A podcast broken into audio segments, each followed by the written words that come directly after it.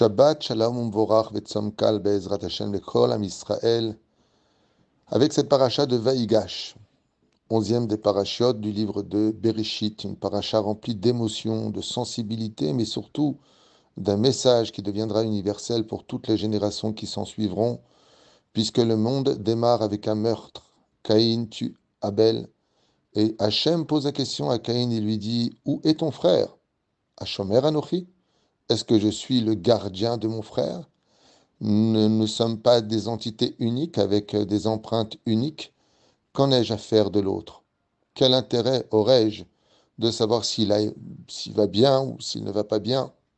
Alors vient la paracha de Vaïgash, qui annonce enfin la naissance de la première famille hébraïque juive qui se trouve face à Yosef. Et là, Yehuda s'approche et dit à son frère, ne sachant pas qu'il est son frère, Je suis le garant de Binyamin, je suis son garant. C'est la première fois de toute la Torah que l'on constate qu'enfin une personne est prête à se tenir garant pour sa famille, pour son frère.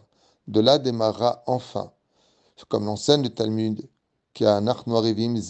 Kol Israël Arevim Zelazé, tout Israël est garant les uns des autres. Et cette dimension qui démarre dans cette paracha doit révéler chez nous une sensation importante. Comment pourrais-je aller bien si mon frère va mal? Et c'est pour cela que toute la Torah était basée sur des dimensions de Naton Titen, donne, tu donneras, tu tendras ta main.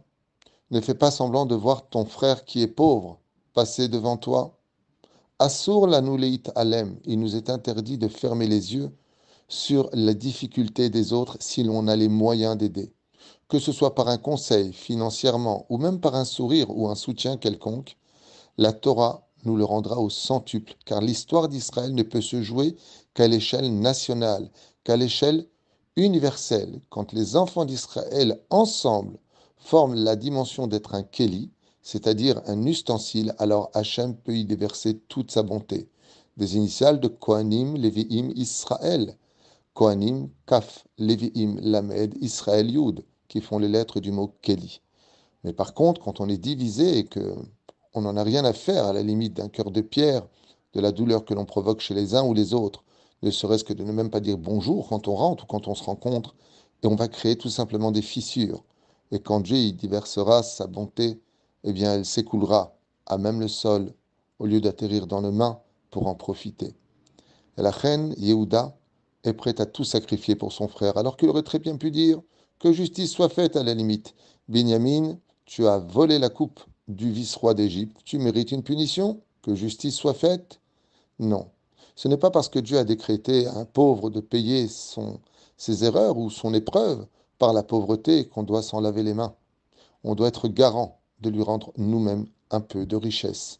Ainsi donc, Yehuda s'avance et les frères sont derrière, en annonçant à Yosef que quelque chose de nouveau vient de naître dans l'humanité, un peuple qui sera toujours garant l'un de l'autre. C'est-à-dire que, comme le dit le Talmud, quand un seul juif dans le monde fait une seule bonne action, il envoie cette bonne action sur tous les autres juifs. Ce qui fait qu'un juif qui met une tzedaka à Jérusalem peut, sans le savoir, sauver la, vie d'un juif qui se trouve en Espagne. Mais de l'autre côté, c'est à double tranchant. Quand un juif dit Je fais ce que je veux, je vais où je veux, je dis ce que je veux. Le problème qu'il a, c'est qu'il va engager tout le peuple à payer pour lui l'erreur qu'il vient de faire.